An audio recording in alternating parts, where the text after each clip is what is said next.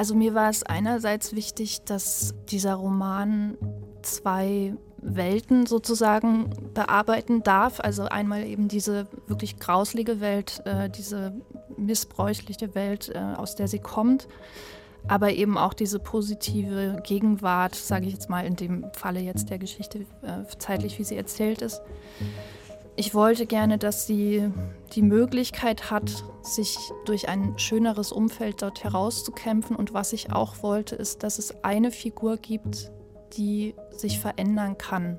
Also die wirklich eine 180-Grad-Drehung macht, weil ich wirklich glaube, dass es eigentlich immer möglich ist.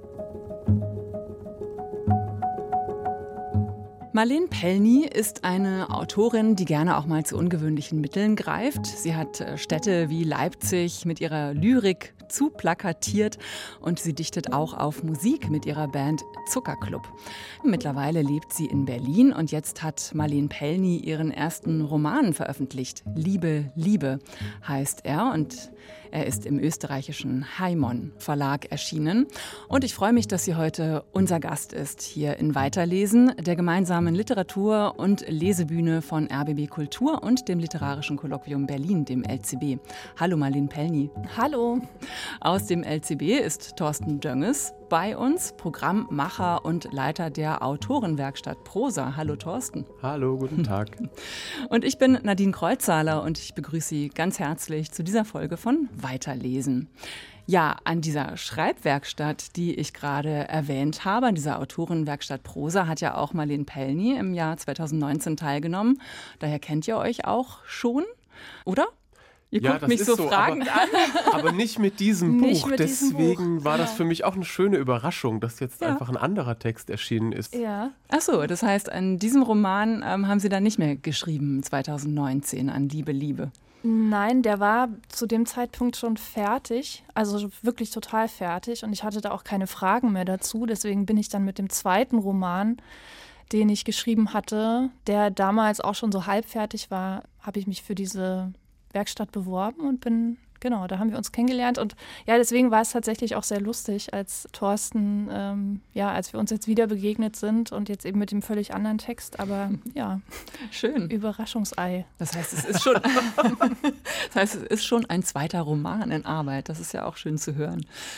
Wie läuft denn das eigentlich ab in so einer Prosa-Werkstatt? Das interessiert mich jetzt mal zum Einstieg. Erzähl doch mal, was machen wir denn da so? Was machen wir denn da so? Naja, für mich ist es ja ehrlich gesagt immer sehr lustig, weil ich bin eigentlich seit ich zwölf bin in solchen Werkstätten unterwegs gewesen und habe dann irgendwann, als ich glaube so 19, 20 war, habe ich gesagt, boah, ich kann das alles nicht mehr sehen und hören und ne, also ich wollte mich mal irgendwie wirklich auf meine Texte so konzentrieren, ohne darüber gleich zu reden und irgendwelche Meinungen zu bekommen und auch Meinungen zu haben zu anderen Texten. Und dann habe ich mich ja auch echt sehr spät erst beim Literaturinstitut beworben für das Studium dort. Da war ich dann schon 30, als ich da anfing zu studieren. In Leipzig. Hm. Genau. Ja, und irgendwie kam das dadurch für mich auch irgendwie so wieder, dass ich das sehr gemocht habe, so und sehr geschätzt habe, wieder wirklich an Texten darüber zu reden mit anderen Leuten und dann habe ich mich eben tatsächlich auch für die Prosa-Werkstatt nochmal beworben. Und also am LCB fand ich es auch besonders schön. Kommt natürlich immer auf die Gruppe an, aber im Grunde sitzt man einfach da zu zwölf, waren wir, glaube ich, und äh, spricht eben über die Manuskripte der Teilnehmenden. Damals war die Welt ja noch eine ganz andere, eine Welt ohne Corona. Ich nehme mal an, die Abläufe sind jetzt noch mal ganz andere geworden. Ich freue mich auf jeden Fall, dass wir heute hier zu dritt im Studio bei RBB Kultur zusammensitzen können, mit Abstand natürlich. Wir haben hier Plexiglasscheiben auch noch zwischen uns, also alle Vorsichts- und äh, Schutzmaßnahmen äh, getroffen. Aber es ist ja gerade wieder so eine Situation. Seit äh, Montag gilt 2G bei allen Veranstaltungen über 20 Leuten in Innenräumen Räumen, also auch für das LCB, für das literarische Kolloquium wahrscheinlich ein äh, Thema. Nur Geimpfte und Genesene dürfen jetzt rein. Also allgemein wird gerade wieder über Verschärfungen der Corona-Maßnahmen geredet und ja, wie lange Veranstaltungen mit Publikum wohl noch stattfinden können. Wie geht es Ihnen gerade mit dieser Situation, Marlene Pellny? Naja, wie wahrscheinlich allen, ehrlich gesagt, ich bin sehr beunruhigt Ja, ich weiß nicht, ich habe jetzt gerade heute Morgen gelesen, dass ab nächste Woche jetzt dieses sogenannte 2G Plus eingeführt werden soll, was ich ehrlich gesagt auch ganz gut finde. Also die Lesungen, die ich jetzt gemacht habe, die haben auch, also jetzt abgesehen von den Messelesungen, aber so in geschlossenen Räumen, in Buchhandlungen und so hat es auch bisher so stattgefunden, obwohl es eben noch nicht gefordert war, aber einfach damit man sich da wohler fühlt. Und ja, ich habe nächste Woche auch eine Lesung im Sonntagsclub, wo ich also hoffe sogar, dass es bis dahin, also gesetzlich sozusagen gefordert ist, dass man nicht nur genesen oder geimpft ist, sondern sich auch zusätzlich noch testen muss. Aber trotz allem ist es natürlich ja fürchterlich. Also ich hoffe einfach sehr auf, keine Ahnung, irgendein doofes Wunder. Ich weiß nicht. Also es ist einfach so nicht auf die Dauer aushaltbar. Und ich weiß auch nicht, also wenn ich jetzt schon dran denke, welche Kinofilme ich noch nicht gesehen habe und jetzt daran denke, falls es jetzt doch noch mal einen Lockdown geben sollte zum Beispiel oder ja, einfach die Leute auch aus Angst nicht mehr ins Kino gehen oder ins Theater oder in Konzerte ich habe schon so ein komisches Bild gehabt von so einer Zukunft, wo äh, man plötzlich aus dem Haus kommt und das existiert alles nicht mehr. Also mhm. das, da fürchte ich mich schon sehr vor. Aber auf der anderen Seite ja, macht es schon auch Angst, was jetzt gerade passiert in den Krankenhäusern, wo ja, wie ich jetzt gelesen habe, schon äh, knapp 50 Prozent der Leute, die dort behandelt werden, eben Geimpfte sind. So. Mhm. Ja, es ist irgendwie eine große Hilflosigkeit, die man auch so bei sich selber spürt. Mhm. Ja. Und im LCW müsst ihr ja auch damit umgehen, ne? mit dieser neuen Situation. Wir hatten jetzt gerade Werkstatt am, am vergangenen mhm. Wochenende und da haben wir es auch so gehalten. Mhm. Also in der Gruppe sind alle geimpft und wir haben trotzdem noch getestet, weil wir da natürlich auch den ganzen Tag zusammensitzen und es dann einfach für alle auch besser war, wenn man weiß, alle haben auch noch mal diesen ganz aktuellen Test. Ja, man fühlt sich auf jeden Fall auch äh, sicherer. Ja, als Sie diesen Roman geschrieben haben, Ihren ersten Roman, Liebe, Liebe, war das alles noch kein Thema. Liebe, Liebe eben heißt er, wobei ähm, auf dem Buchrücken steht dieser Titel getrennt durch einen Schrägstrich. Also vielleicht heißt das Buch auch Liebe slash Liebe. Was möchten Sie durch diesen Titel sagen? Ja, dass sich dieser Begriff oder dieses Wort Liebe tatsächlich gegenübersteht und nicht äh, beide Male das gleiche bedeutet. Auf dem Cover vorne stehen die sich ja auch so gegenüber. Das war auch tatsächlich lange Thema natürlich bei der Coverfindung und so weiter. In dem Buch geht es ja tatsächlich um den Begriff, wie man sozusagen Liebe sendet und verstehen kann oder eben auch nicht kann. Ja, es geht um viele verschiedene Formen der Liebe, um zerstörerische Liebe, um äh, falsche Liebe, wenn man diese dann überhaupt auch noch so bezeichnen möchte. Und auf der anderen Seite geht es um echte, tiefe Zuneigung, um Freundschaft und um äh, familiäre Beziehungen und auch um die Frage, wie findet man eigentlich Worte für etwas, für das man noch keine Worte hat, um es zu beschreiben. Und auch um den missbräuchlichen Gebrauch des Wortes Liebe. Mhm. Das ist ja auch. Ne? Genau. Ja, das war mir halt wichtig, dass es da auch mit drin steckt, weil ja Täter, also pädophile Menschen oder äh, jetzt wie in dem Falle, ne, der Vater in dem Buch, dass Menschen, die solche Verbrechen begehen, halt auch gerne mal von Liebe sprechen. So. Und das äh, fand ich eben daran auch wichtig, ja, dass es das mit beinhaltet auch. Auf der Buchrückseite und ganz hinten im Buch, auf der letzten Seite, gibt es eine Triggerwarnung. Liebe, Liebe heißt es da, konfrontiert dich mit sexueller Gewalt, Kindesmissbrauch und Selbstverletzung. Diese Triggerwarnung sei jetzt auch mal hier dem weiteren Verlauf des Gesprächs äh, vorangestellt. Es geht eben auch, nicht nur, aber eben auch um Missbrauch, sexuellen äh, Missbrauch. Im Mittelpunkt dieser Geschichte steht Sascha. Am Anfang ist sie ein äh, kleines Mädchen und am Ende der Geschichte eine junge Frau von 18 Jahren. Wer ist Sascha? Sascha ist für mich eine Figur, die wirklich durch eine üble Vergangenheit dazu gezwungen ist, nicht nur eben einfach so aufzuwachsen wie jedes andere Kind, sondern sich einfach die ganze Zeit mit dem, was sie da auf dem Rücken und in der Seele mit sich herumschleppt, auseinandersetzen zu müssen. Und das macht sie halt auf eine, finde ich, sehr starke Art und Weise auch wenn ihr die Dinge natürlich als Kind oder Jugendliche nicht immer schon bewusst sind oder sie dafür eben Worte hat und weiß, was das alles bedeutet, was ihr da passiert ist. hat sie halt so eine gewisse Resilienz und eine gewisse Kraft dadurch, die, ja, die sie irgendwie zu einer sehr starken Person heranwachsen lassen. Und ja, natürlich auch die Möglichkeit, dass sie eben aus diesem Elternhaus, in dem sie dieses ganze Leid erfahren hat, die Chance hat, rauszukommen und zu ihrem Großvater kommt und dort eben wirklich eine sehr positive Lebenserfahrung macht und eben auch diesen Begriff Liebe nochmal anders erfährt und auch anders geben kann. Wir lernen ja Sascha erstmal kennen als ein Mädchen, das in einer Hochhaussiedlung oder in einem Hoch Hochhaus aufwächst mit einer Mutter, ja, die sie nicht großartig beachtet. Also die Mutter beachtet Sascha nicht großartig, starrt meistens aus dem Fenster. Das Jugendamt ist auch ab und zu mal da, unternimmt aber weiter nichts. Also es ist so eine Situation von irgendwie Nichtbeachtung, Verwahrlosung, Vernachlässigung und einer, ja, einer nicht vorhandenen Liebe. Also da gibt es ja keine, kein, kein Interesse auch an dem Kind, keine Zuneigung. Was ich mich gefragt habe, warum musste das für Sie in einem Hochhaus spielen? Das findet ja überall statt, ne? in jedem Setting kann das ja hm. passieren. Ja, das stimmt. Das finde ich auch wichtig, das zu sagen. Das stimmt. Es könnte sogar eine reiche Familie gewesen sein. So. Das ist natürlich äh, immer die Frage, was man selber. Ich habe mal tatsächlich auch versucht, eine Figur zu schreiben, die wohlhabend war. Es ist mir irgendwie nicht gelungen. Ich glaube, es liegt auch so ein bisschen daran an meiner eigenen Herkunft, weil ich ja in Halle tatsächlich auch in so einem Plattenbaugebiet, damals nannte man das Neubaugebiet, aufgewachsen bin. Ich bin zwar nicht in einem Hochhaus aufgewachsen, aber ich fand diese Architektur schon immer irgendwie sehr eigenwillig und was mir besonders wichtig war für diese Geschichte, war, dass nicht nur die Mutter wegguckt, sondern auch alle Nachbarn. So und äh, dadurch, dass ich das kenne, dieses Milieu, war es für mich irgendwie total zwingend, dass es ein Hochhaus ist, wo es egal ist, wie viele Geräusche, wie viel Krach. Also die Wände dort sind wirklich sehr dünn. Also man hört eigentlich alles, was die Nachbarn erzählen und die Türen schlagen und rumschreien oder was weiß ich was.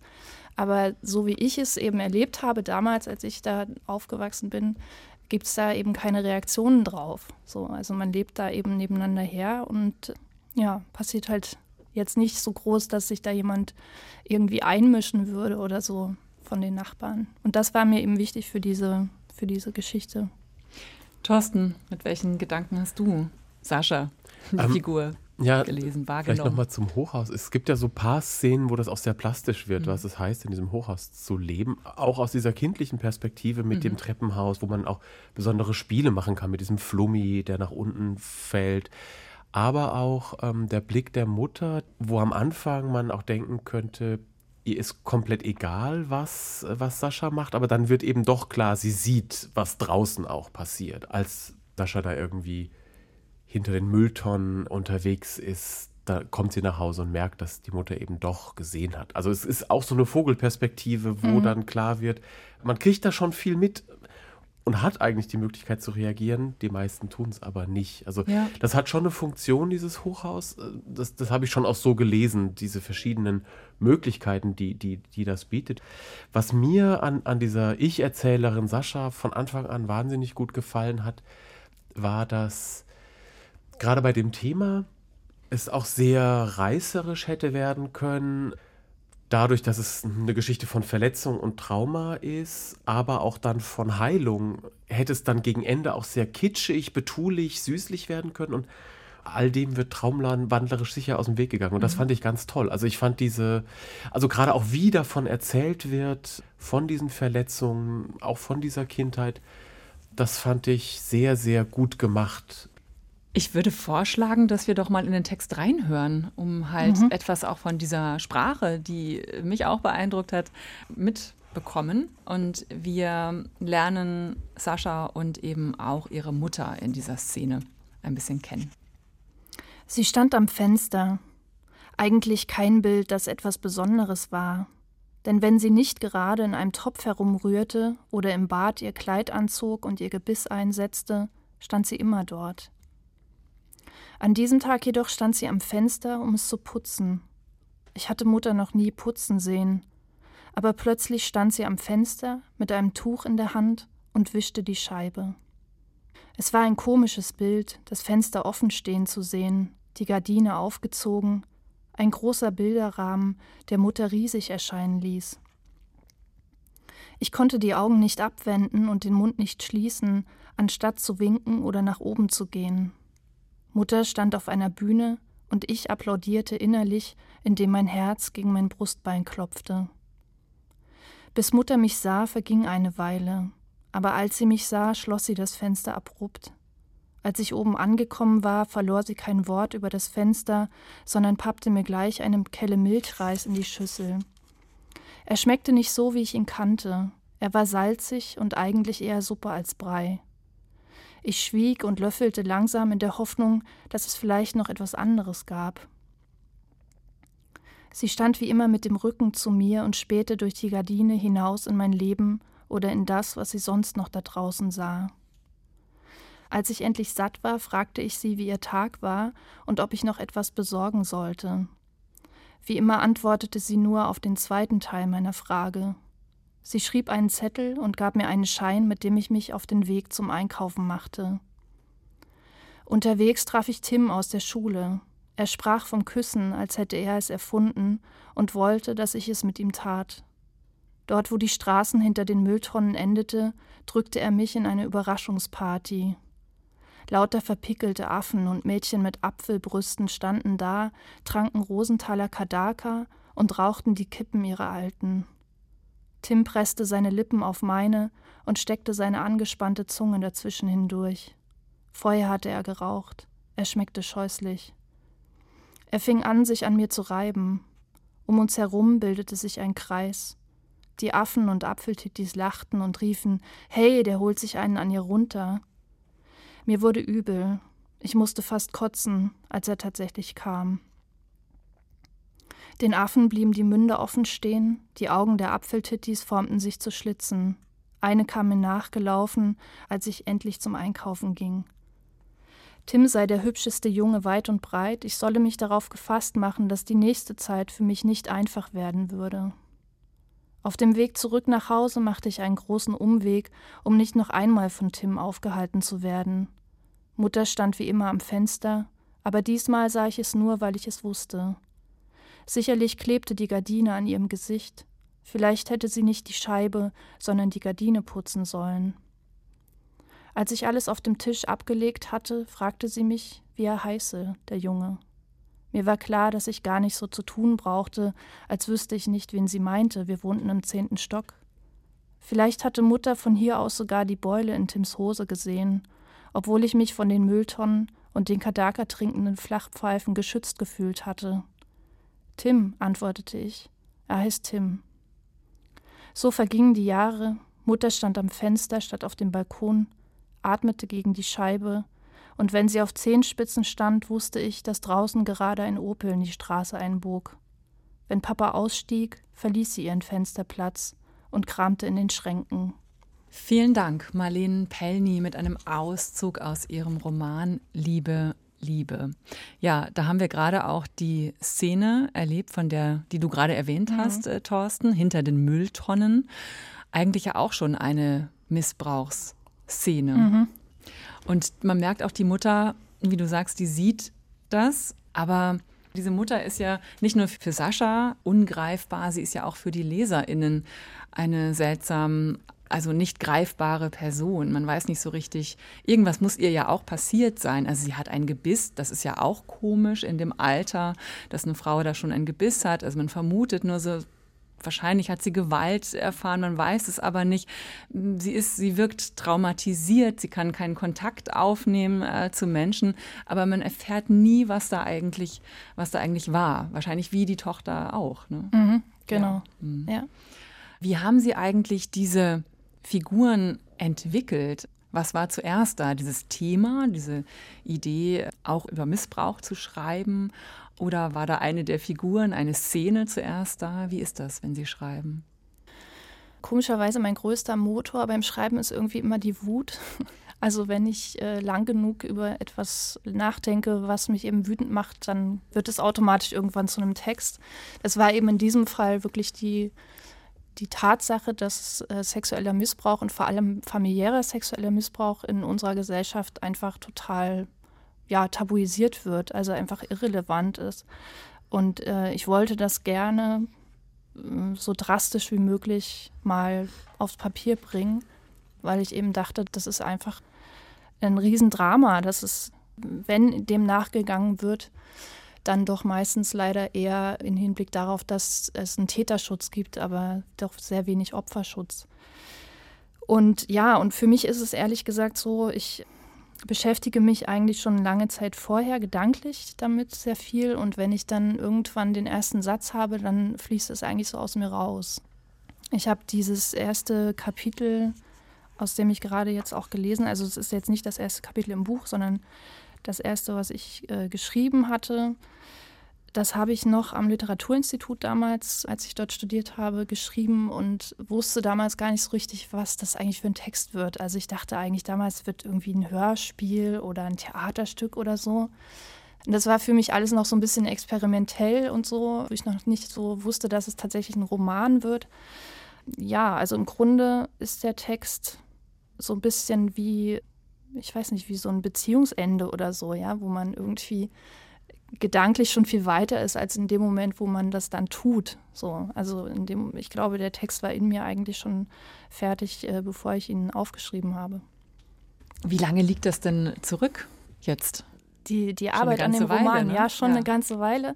Es hat leider sehr lange gedauert, dafür einen Verlag zu finden. Ich habe den Roman, ich glaube, so maximal ein Jahr lang geschrieben. Und ich hatte damals eine Agentin, die dann auf die Suche gegangen ist mit mir zusammen nach einem Verlag in Deutschland.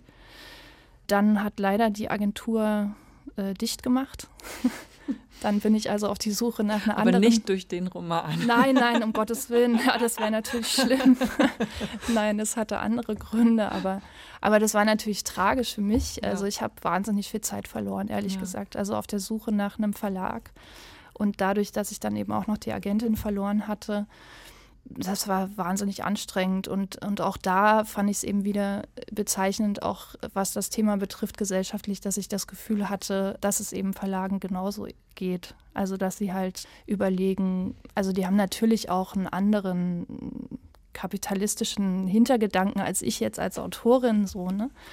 Aber ich fand es halt interessant, weil es gab halt sowohl mit Agenturen als auch mit Verlagen viele Gespräche und auch viel sehr positives Feedback.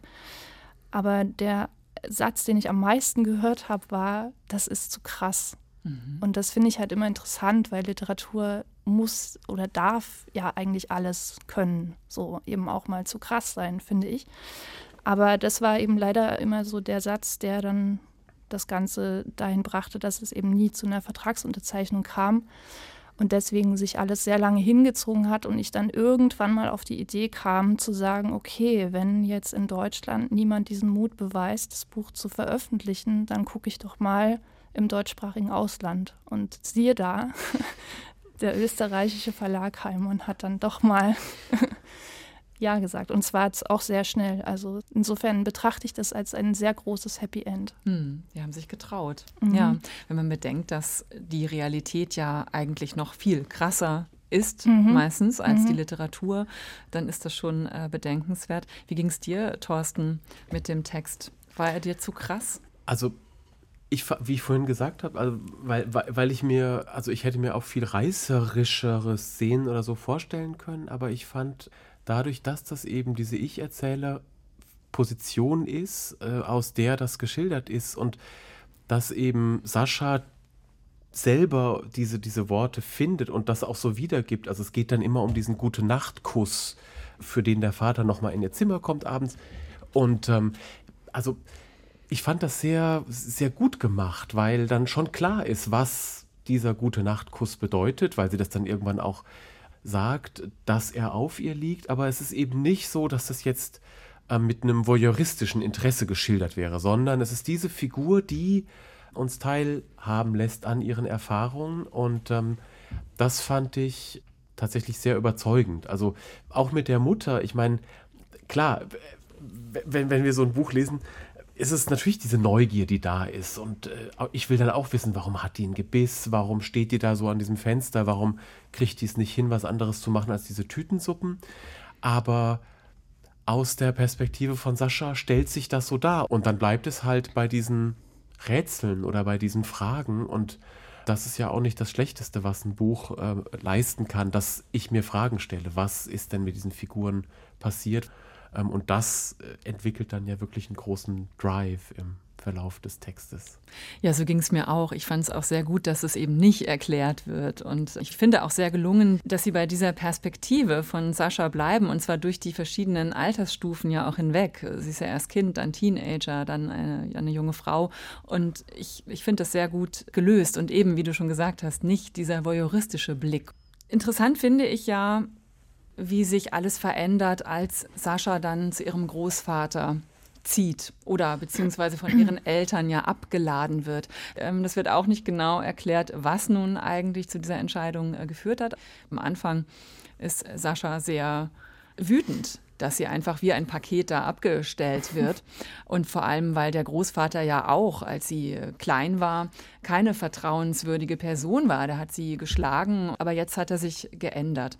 Was passiert da mit Sascha und was bedeutet dieser Wechsel, dieser Tapetenwechsel für sie? Also mir war es einerseits wichtig, dass dieser Roman zwei Welten sozusagen bearbeiten darf. Also einmal eben diese wirklich grauslige Welt, äh, diese missbräuchliche Welt, äh, aus der sie kommt, aber eben auch diese positive Gegenwart, sage ich jetzt mal in dem Falle jetzt der Geschichte, äh, zeitlich, wie sie erzählt ist. Ich wollte gerne, dass sie die Möglichkeit hat, sich durch ein schöneres Umfeld dort herauszukämpfen. Und was ich auch wollte, ist, dass es eine Figur gibt, die sich verändern kann.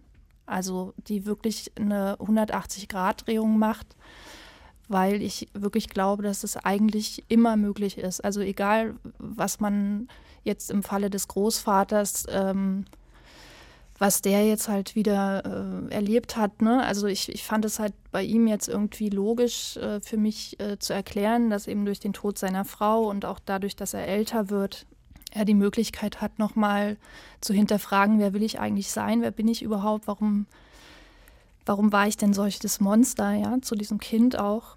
Genau, das waren für mich diese beiden Aspekte, warum ich gerne wollte, dass Sascha noch mal ein zweites Zuhause hat und eben auch äh, dieses ganze Thema der Wahlfamilie natürlich auch noch mal in den Raum zu stellen, weil natürlich hätte Sascha jetzt auch sagen können, ja, der Großvater ist zwar jetzt irgendwie netter, aber das ist alles so gruselig gewesen mit dem, ich kann ihm das nicht verzeihen oder so. Ne? Also genau, es ist mir einfach wichtig gewesen zu sagen, egal wo du herkommst, du hast immer die Möglichkeit später, wenn du rein vom Alter her und von dem, was einem, was einem dann für Möglichkeiten da gegeben sind, dass man doch dann doch nochmal die Wahl hat eben. Ja, und sie erfährt dann eben auch endlich mal Liebe. Also ja. äh, ihr wird vom Großvater Liebe entgegengebracht und auch sie kann aber irgendwann sagen, Großvater, ich liebe dich. Mhm. Und sie lernt eben in der Schule Charlie kennen, eine Mitschülerin, die ähnlich ja, eine ähnlich versehrte Seele ist mhm. wie sie selber und eben äh, eine ganze Menge Narben hat, nicht nur auf der Haut. Und mit der verbündet sie sich und sie wird ihre beste Freundin, aber eben irgendwann dann auch äh, ihre Liebhaberin. Und das ist dann sozusagen ihre Wahlfamilie. Dazu kommt noch der große Hund Rosa. Und das alles lässt sie Liebe erfahren und eben auch Liebe geben und entgegennehmen. Ich fand das äh, bei dem Großvater ganz ähnlich wie bei der Mutter, weil auch da ja gar nicht jetzt ein großes Erklärungsarsenal aufgebaut wird, was ist mit dem passiert, aber irgendwie die, die schöne Botschaft, die ich da rausgelesen habe, war tatsächlich auch, Veränderung ist möglich. Also niemand muss da stecken bleiben, wo, wo er oder sie drin äh, feststeckt, sondern man kann nachdenken, man kann sich verändern. Und das fand ich eben an dieser Figur so toll. Ohne dass das jetzt groß auserzählt wäre, wird klar, dass eben Sascha im zweiten Anlauf da einen ganz anderen Menschen kennenlernt. Und ähm, das fand ich auch wahnsinnig schön, diese Geschichte einer Befreiung dann auch zu lesen. Oder gar nicht nur einer Befreiung, sondern auch wie die beiden gemeinsam vorangehen. Ja. Wobei ja auch man sagen muss eben dazu, dass eben jetzt nicht alles nur heile Welt plötzlich ist. Und das äh, fand ich auch äh, sehr gut, dass es eben dann nicht so, ha, jetzt auf einmal andere, andere Umgebung, ein riesiges Zimmer, ein Großvater, ein Hund und plötzlich ist alles toll, sondern ja auch ihre Vergangenheit, die Geschichte mit ihrem Vater holt sie ja auch dort ein, weil der Vater ihr Pakete schickt. Und da würde ich jetzt an dieser Stelle mal zur zweiten Lesung kommen wollen. Also mich hat diese Szene erstmal etwas schockiert, weil es ist schon eine, ne, drastisch, was da, was da passiert, aber gleichzeitig fand ich sie auch wirklich sehr gut. Aber ich will jetzt erstmal nichts vorwegnehmen, wir hören jetzt einfach mal rein. Okay. Ich setzte mich aufs Bett. Rosa folgte mir und legte sich neben mich auf die Matratze.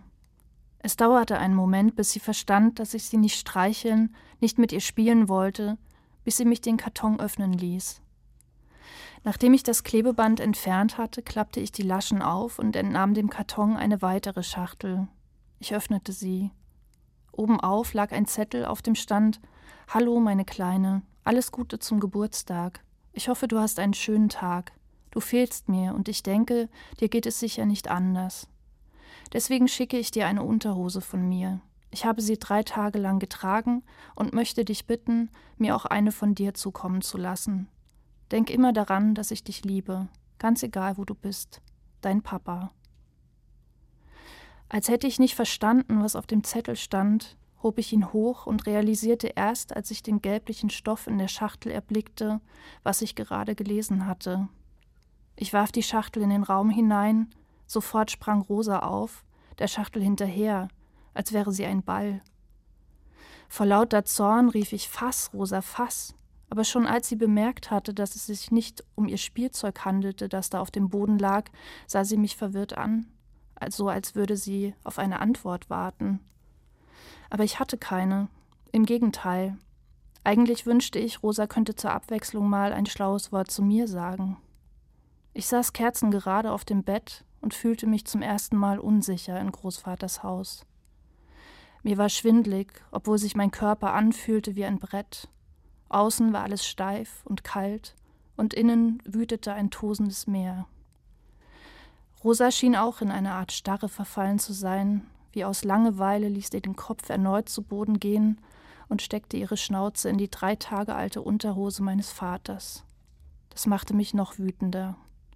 Ich wollte, dass sie begriff, was sie da tat. Ich stand auf, nahm das widerliche Ding in die Hand, hielt es vor ihre Nase, warf es auf die andere Seite des Raums, zeigte mit dem Finger darauf und rief wieder: Fass, Rosanna, los! Recht lustlos, aber immerhin gehorchend, setzte sie sich in Bewegung, nahm den Fetzen ins Maul und schaute mich fragend an.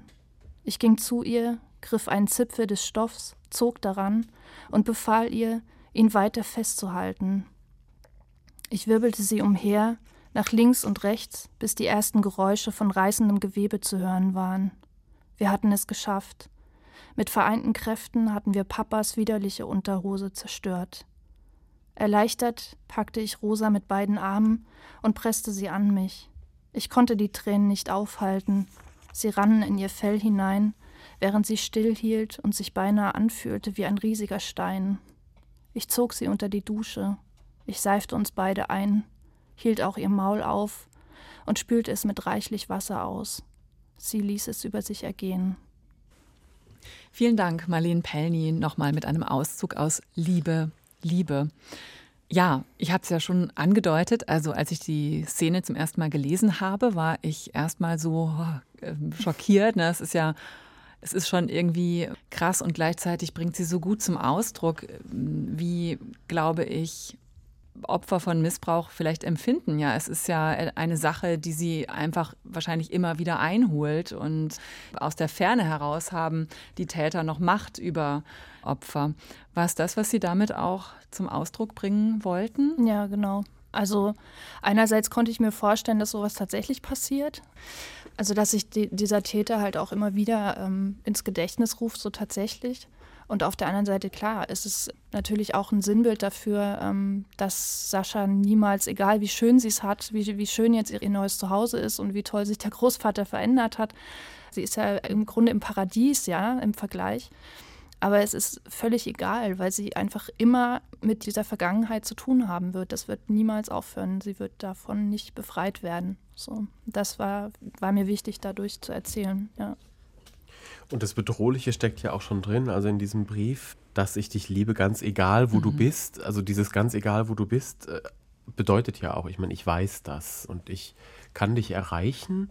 Also dieses Spiel mit der Macht ist da ja im Vordergrund. Und auch dann, wir sind da ja bei dieser heranwachsenden Figur und es könnte so einfach sein, sie könnte dieses, dieses Päckchen nehmen, zum Großvater gehen, da gibt es ja diese Vertrauensbasis mittlerweile, aber das macht sie eben nicht. Und auch das finde ich total schlüssig aus dieser Figur heraus, weil das ja total schamvoll ist und deswegen geht sie da eben mit dem Hund um. Das wird dann ja auch noch Konsequenzen haben, ähm, was die beiden mit dieser Unterwäsche machen. Aber das fand ich eben aus der Figur heraus total schlüssig. Und erst viel später ähm, kommt es dann eben dazu, dass sie mit dem Großvater auch darüber spricht und sprechen kann. Die Geschichte ist da und die Verletzungen sind da und auch mit der Mutter, das geht natürlich weiter und da bleiben Wunden und das wird eben nicht alles wieder gut, sondern es gibt andere Möglichkeiten, damit umzugehen und dann eben da rauszukommen ja, aus dieser genau. Geschichte. Und das fand ich so befreiend ähm, an ja. dem Buch. Haben Sie eigentlich für Ihr Buch ähm, mit Missbrauchsopfern gesprochen? Das ist leider unumgänglich in dieser Welt. Ich kenne leider sehr viele davon. Und äh, ja, natürlich. Also ich habe nicht wegen des Buches mit ihnen geredet. Natürlich habe ich, als ich da äh, angefangen habe zu schreiben, noch mal viel mehr darüber gelesen auch und ähm, Filme geschaut und so. Es gibt ja an ähm, belletristischer Literatur jetzt nicht so viel Auswahl, ehrlich gesagt, also zumindest im deutschsprachigen Raum.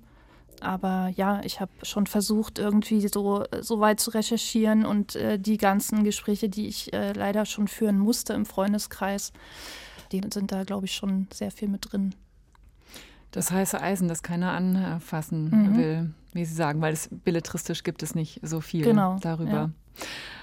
Sie kommen ja von der Lyrik, da spielt ja Komposition einfach eine große Rolle und auch Klang und Rhythmus. Ist das jetzt beim Prosaschreiben auch so gewesen? Also sind Sie jemand, der viel durchkomponiert? Es liest sich erstmal so, also überhaupt nicht unangenehm, sondern gut durchkomponiert. Ja.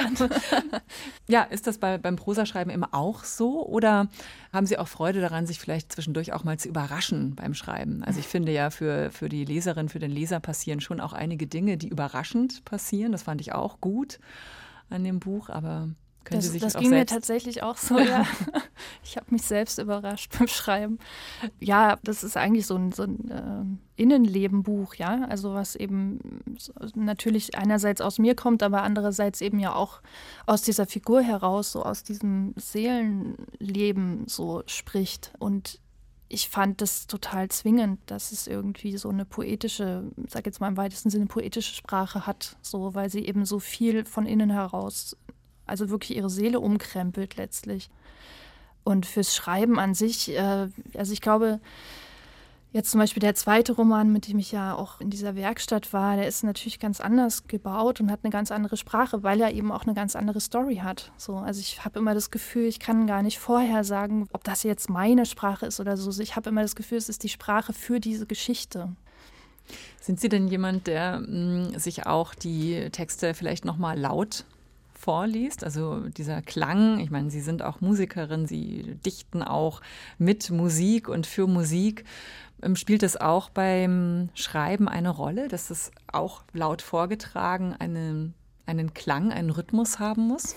Ja, wobei ich jetzt leider ein bisschen aus dem Schreibzimmer etwas sehr eigentlich ganz Unromantisches erzählen muss, weil ich lasse mir beim, bei so längeren Texten, also bei wirklich Romanen, das ist ja wahnsinnig, äh, ja, also dass man da immer wieder reinfindet. Ähm, wenn man wieder ansetzt, neu zu schreiben, wieder mal irgendwie, keine Ahnung, zwei Monate am Stück Zeit hat oder so und dann ich bin leider jemand, der sich von Siri das dann vorlesen lässt. Das ist eigentlich unvorstellbar, weil die natürlich eine unglaublich anstrengende Ausdrucksweise hat und eben dieses staccato-mäßig abgehackte Zumindest betont sie aber die Kommata und Punkte, was sehr von Vorteil ist.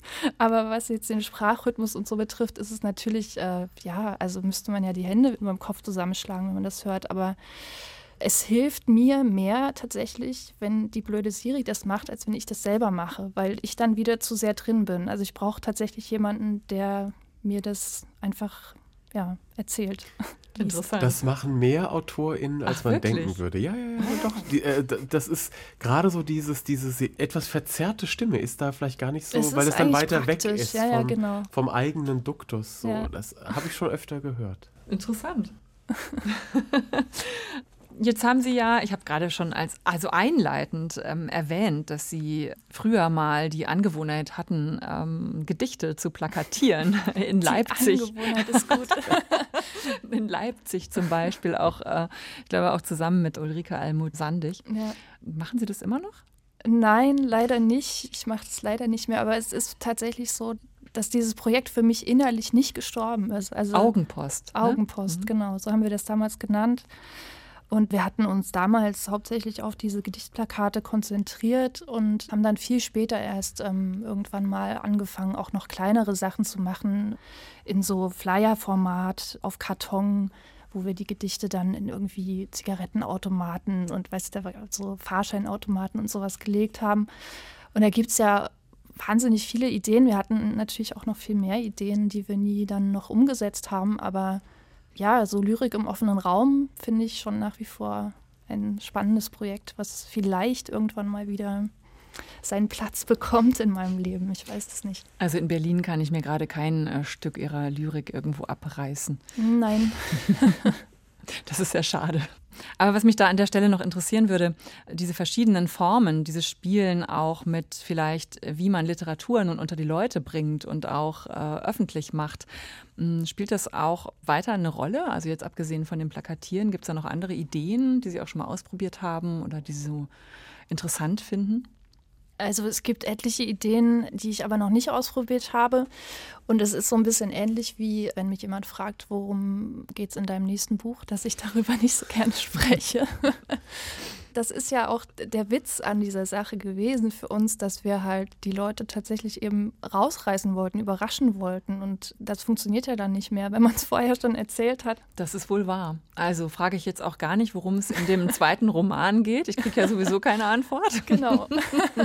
Wünsche dann einfach nur ähm, alles Gute und viel Erfolg damit. Ich freue mich auf jeden Fall schon drauf. Und jetzt gibt es erstmal den ersten, den wir allen LeserInnen ans Herz legen können, glaube ich. Ja, der also, ist ja auch noch wirklich ganz jung. Der ist genau. ja noch gar nicht so alt. Gerade erst draußen Liebe, Liebe von Marlene Pellny, erschienen im österreichischen Heimon Verlag, hat 216 Seiten, kostet 19,90 Euro. Ja, ach so, klappe ich dieses Buch mal zu und sage vielen Dank fürs Zuhören. Vielen Dank, Marlene Pellny, Dankeschön. dass Sie hier waren. Vielen Dank, Thorsten. Danke, Nadine Kreuzeler, für die schöne Moderation. Thorsten Dönges vom Literarischen Kolloquium. RBB Kultur und das LCB machen zusammen eben diesen Podcast und diese Sendung weiterlesen. Vielen Dank. Dankeschön, Marlene. Dankeschön, ihr zwei.